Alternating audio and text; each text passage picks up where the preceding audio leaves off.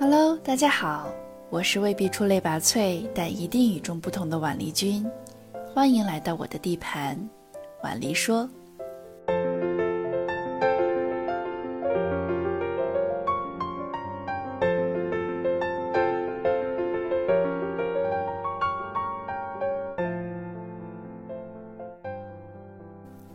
上一期的节目里，婉黎与大家分享了关于希腊和 PGI 亚特兰蒂山谷产区的自然环境和风土特色。那么，在我们希腊 PGI 亚特兰蒂山谷三部曲的最后一讲里，婉黎将要介绍的是最重要的葡萄品种和葡萄酒风格的部分。好，那我们第三期的主题便是希腊多样化的。葡萄品种。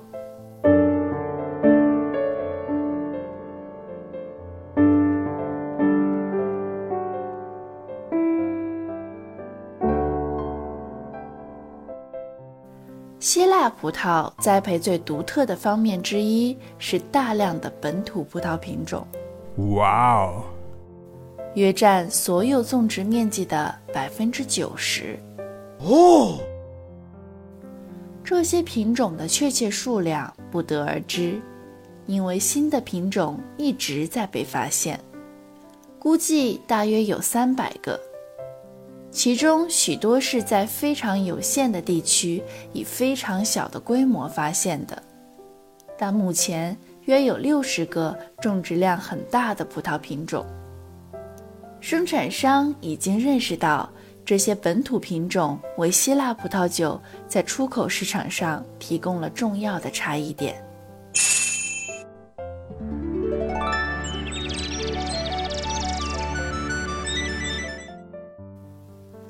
从土耳其手中获得自由后，希腊向遭受根瘤蚜虫重创的法国葡萄酒市场出口了大量科林斯无核小葡萄和希腊葡萄酒。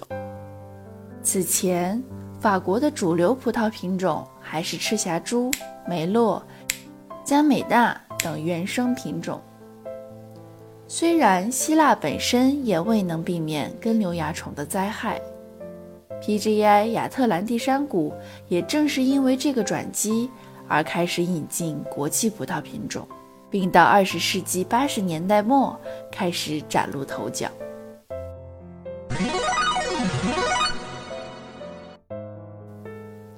背后原因其实很简单，一是由于国内市场对这些葡萄酒的需求，也同时由于希望出口的生产商们担心外国消费者不愿意购买他们没有听说过的葡萄制成的葡萄酒，并且难以发音。Oh no！虽然一些生产商已经从霞多丽、长相思、赤霞珠、梅洛和希拉等品种中制作了成功的单品种葡萄酒。但但这些品种经常与当地品种混合使用，为消费者提供他们可以在标签上识别的东西，例如长相思与阿斯提克 a s r e t i c a l 或梅洛与西诺马 r o 西诺马诺。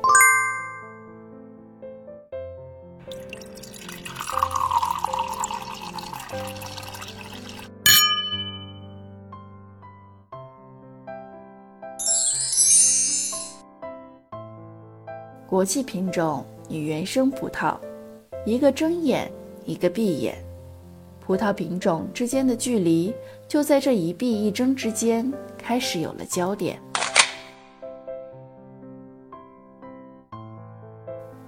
海外市场，国际品种被津津乐道，昭示着熟悉和典型的风味。亚特兰蒂原生葡萄享风土眷顾。散发着独特和小众的信号。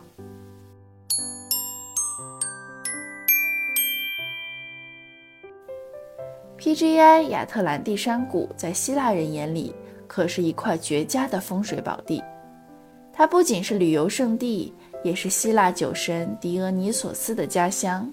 哇哦！也许是被酒神眷顾，或是独特气候环境影响。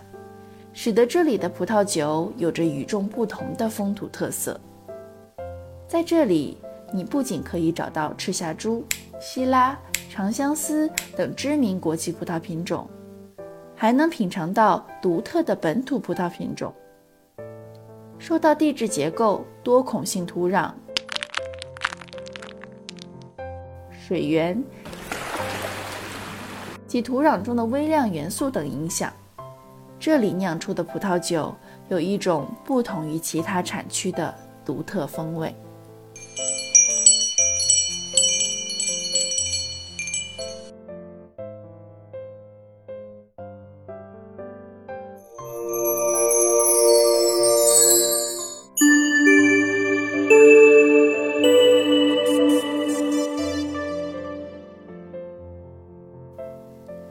首先，我们先来看看 PGI 亚特兰蒂山谷这里的白葡萄品种。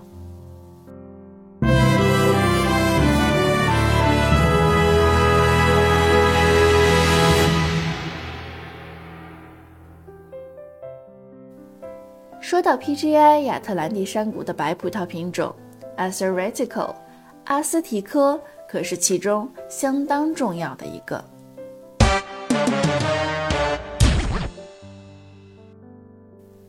阿斯提可现在广泛种植在大陆上，因为它已被认证对不同条件具有很强的适应性。成熟时，即使在最热的条件下，它也能保持高水平的酸度。这种高酸度平衡了典型的高酒精含量，也意味着葡萄酒可以更好的陈化。这也使阿斯瑞蒂科成为生产甜美葡萄酒的理想选择。干型阿斯提科通常具有柑橘、石头和热带水果，通常具有强烈的烟熏和碎石特征。一些生产商生产的葡萄酒中至少有一部分混合物在橡木桶中陈酿，通常会导致酒体更饱满和带来不同的风味。它是希腊葡萄园中最高贵的品种之一。在 PGI 亚特兰蒂山谷，它常与长相思一起混酿，也被用于酿造单一品种的葡萄酒。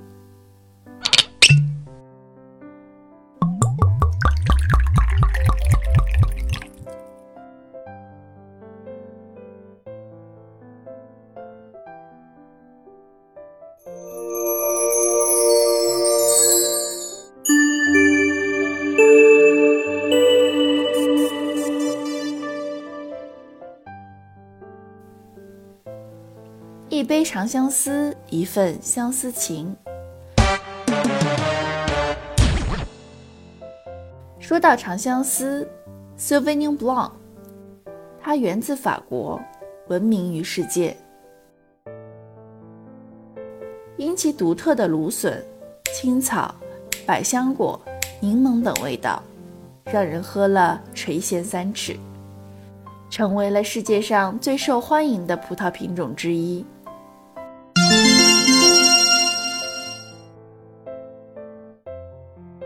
长相思在很多国家都有酿造，出产的葡萄酒风格也千差万别，即可酿成迷人的贵腐甜白葡萄酒，也可酿成清爽的干白葡萄酒。长相思是新西兰国宝级葡萄品种，如果喝新西兰酒没喝过长相思的话，可以说没有喝过新西兰酒哦。但今天我们要聊的不是新西兰长相思，而是来自 PGI 亚特兰蒂山谷的长相思。它比新西兰的长相思到底有什么不同？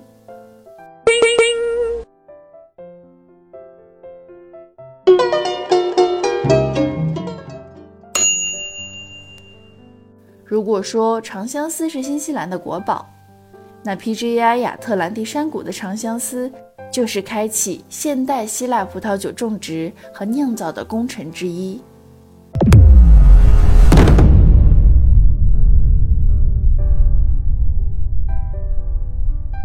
当别人还在费劲的拼读希腊葡萄品种名字的时候 PGI 亚特兰蒂山谷的葡萄酒早已闻名整个欧洲。聪明的酿酒师将长相思等国际葡萄品种和本土品种混酿，既能让听不懂希腊语的外国人在酒标上找到他们熟悉的单词，又能勾起他们的兴趣，了解鲜为人知的希腊本地葡萄品种。That's good.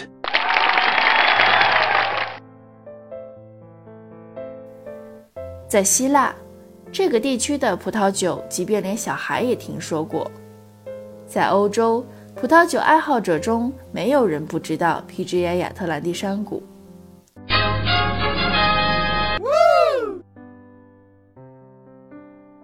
PGI 亚特兰蒂的长相思生长在石灰岩和白垩土的山坡上，面朝西面，从帕纳索斯山脉吹来的冷风。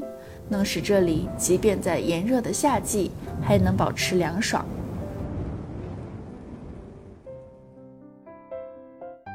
尽可能低的进行人工干预，无灌溉、无农药，手工采摘，只挑选最健康的葡萄酿造。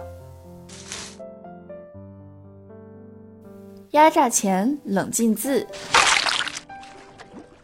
尽可能多的萃取长相思的风味。与新西兰宣传的纯净青草百香果香长相思不一样，PGI 亚特兰蒂山谷百分之百长相思，除了有典型的柑橘、柚子、百香果和柠檬的味道外，还能捕捉到白色小雏菊和一丝矿物感，给向来浓郁奔放的长相思带来一点别致和细腻的感觉。当然。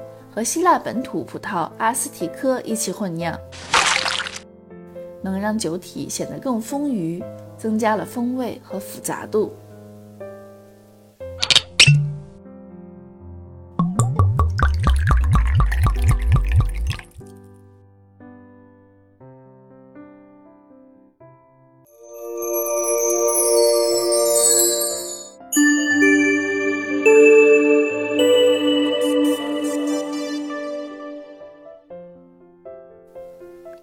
霞多丽 （Chardonnay），世界上最流行的酿酒品种之一，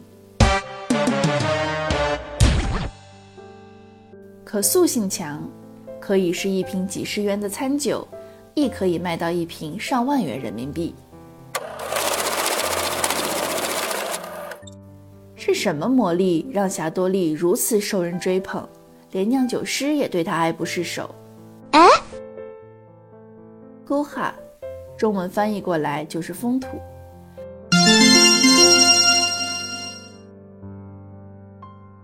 不同地区，就算是同一种霞多丽，喝起来也是不同的味道。啊！PGI 亚特兰蒂山谷的霞多丽生长在位于海拔三百五十米高的石灰岩上，无灌溉、无施肥，用尽可能少的人工干预。展现这里的风土特色。这里的霞多丽产量非常低，手工采摘，挑选出品质上乘的葡萄，压榨发酵，在橡木桶中待足至少八个月以上，并定期搅酒泥。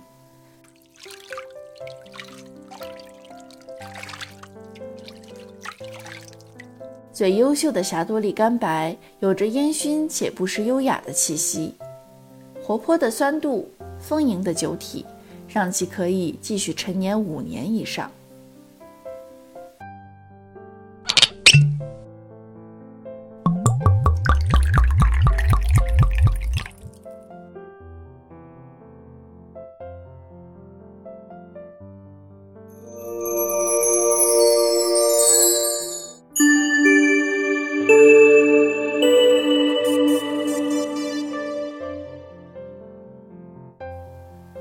说到红葡萄品种，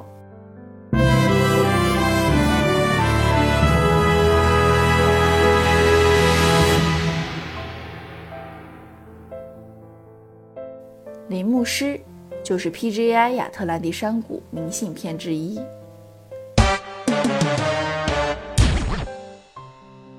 它是迄今为止发现的最古老的葡萄品种之一，已经有超过三千年的历史。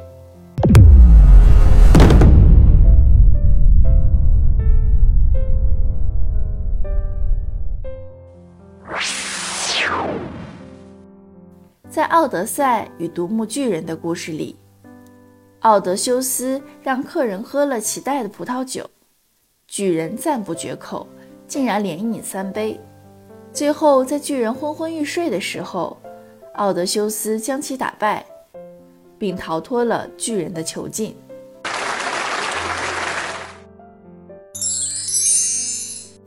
巨人喝的红酒就是林牧师酿成的，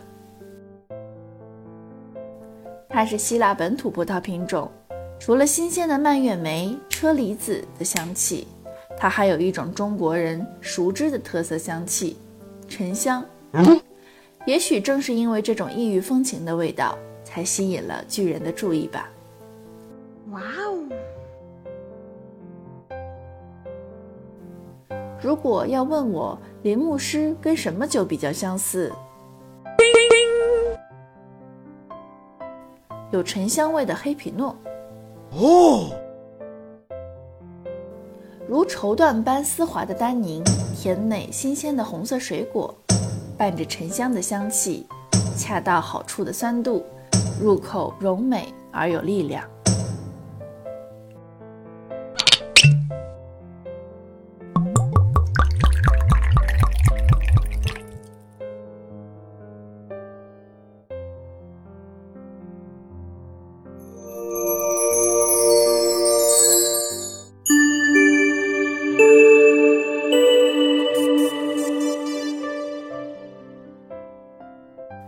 特兰蒂山谷的国际葡萄品种包括赤霞珠、梅洛、希拉、匹利珠、霞多丽、长相思等等，其中赤霞珠无疑就是最受瞩目的一个。在二十世纪八十年代初，在这里出产的第一批高品质赤霞珠就惊艳了希腊葡萄酒行业，随之获得了多个国际比赛的奖项。可以说，希腊葡萄酒的现代化由此开启。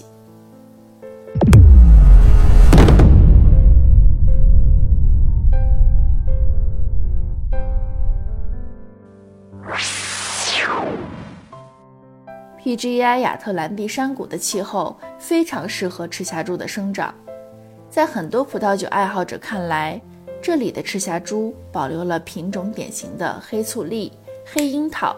雪松等香气，多了几分甜美和成熟，而少了一些青椒等草本味道。在口感上，单宁更加柔和细腻，酒体也较轻。同时，在酒的复杂度上也毫不逊色。最好的亚特兰蒂山谷赤霞珠，经过长时间的醒酒。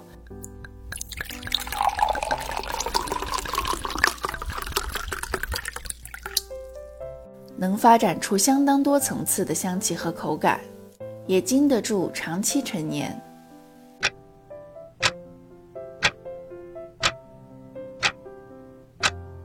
哈纳索斯山的凉爽微风和尤卑斯湾的海洋气息交融，在这里形成了一个天然的空调，而当地酒农遵循自然和传统的种植方式和酿造工艺。使赤霞珠在保留原有的特色同时，也忠实地反映出气候和风土的影响。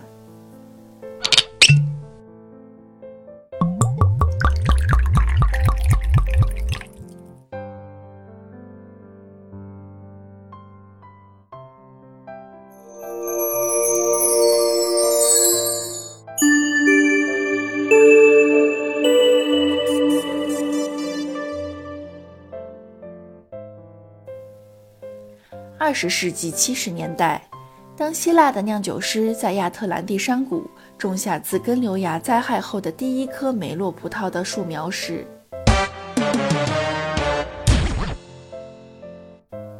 谁也没有想到它日后会斩获如此辉煌的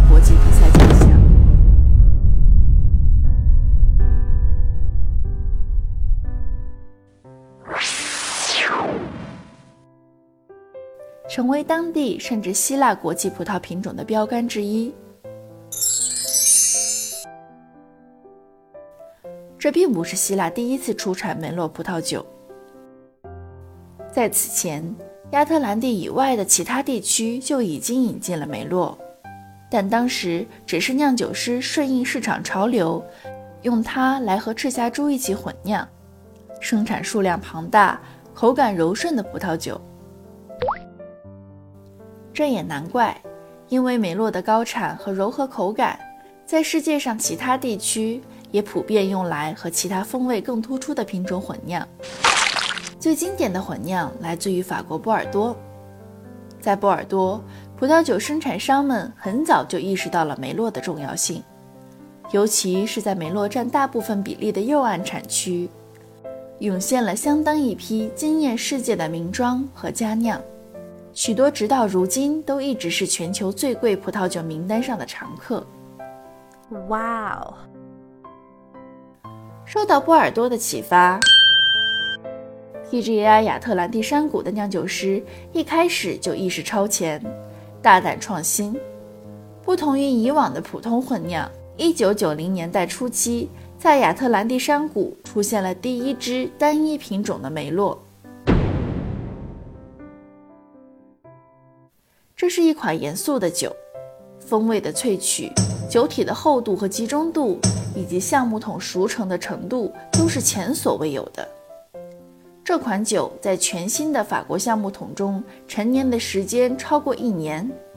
要知道，这在当时的希腊葡萄酒酿酒行业里是几乎不会使用的非常昂贵的做法。这款梅洛的问世，也带动了希腊酒用法国桶的新风潮。法国桶被认为是高品质的标志。除了味道以外，这也是第一款在包装上引人注目的希腊酒。黑色厚重的高酒瓶，瓶颈很长，蜡封的瓶口密封膜上印着公司的 logo，又大又好看的酒标，还有当时希腊葡萄酒行业见过最长的酒塞。国际奖项加身的荣誉，见证了希腊梅洛灰姑娘般的逆袭。这款酒在国际市场的成功，也加深了本土消费者的印象，意识到单一品种的梅洛也可以像赤霞珠一样，跻身高价质优的精品酒之列。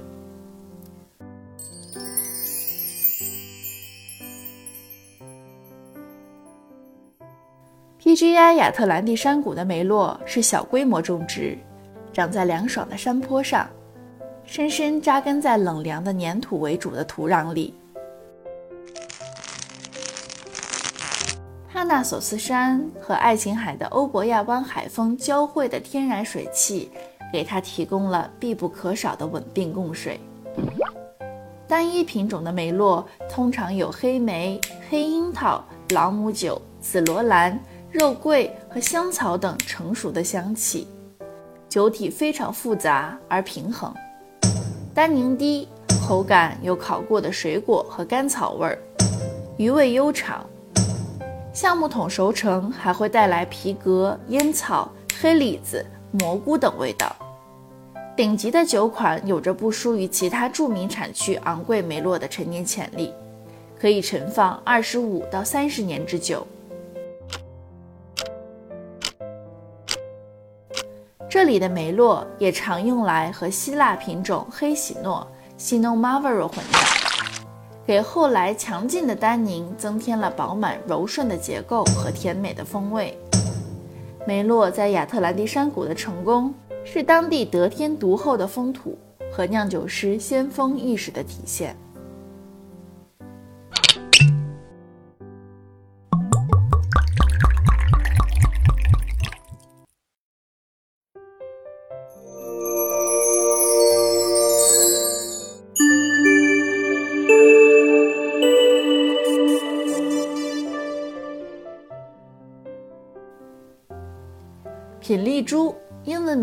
Cabernet Franc，国际常见的酿酒葡萄。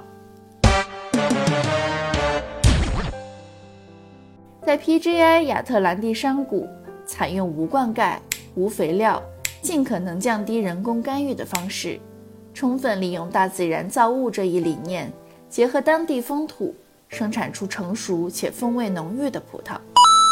PGI 亚特兰蒂山谷百分之百品丽珠干红葡萄酒，有着许多蔓越莓、车厘子、圣女果等红色果香。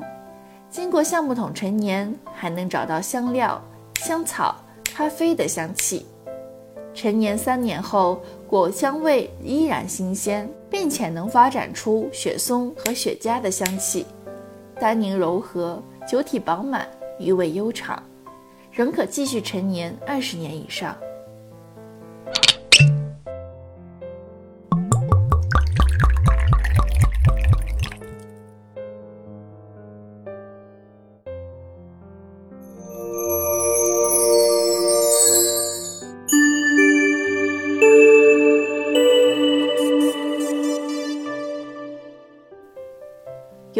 葡萄品种，它本身风格就非常多变，自带花香和香料特征，因此受到许多酿酒师的青睐，而这就是希拉。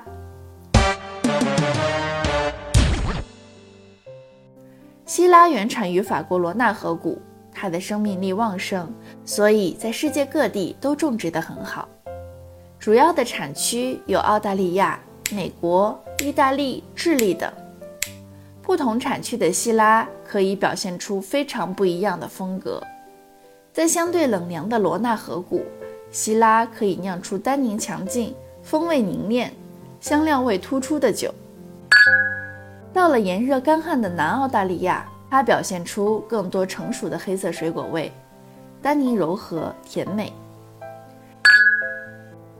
在地中海沿岸的希腊，希拉如同其他国际品种一样。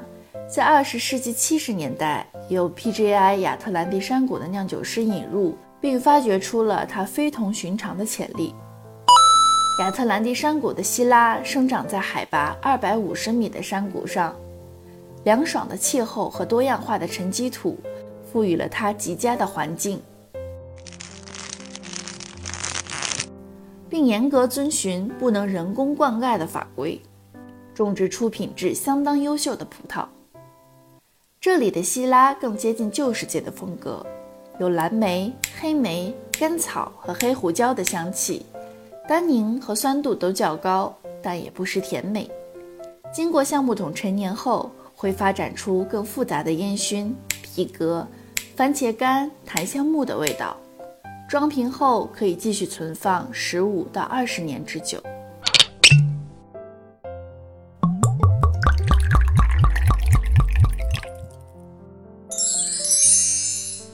人间至旧，旧不过传承；人间至新，也新不过创意。PGI 亚特兰蒂山谷用它的历史文化和风土进行传承、包容和融合，在这片长满葡萄的土地上，经过上千年的变迁，仍旧在今天熠熠生辉。谢谢欧盟和希腊政府的联合赞助。那么，关于希腊葡萄酒 PGI 亚特兰蒂山谷的三期内容，到这里也就走进了尾声。希望大家都能有机会去多多尝试一下希腊葡萄酒，给满载多元文化和独特风土的那杯酒一个展示自己的机会。你一定会爱上他的，我相信。这里是未必出类拔萃，但一定与众不同的婉丽君。关注婉丽说，我们下期节目不见不散。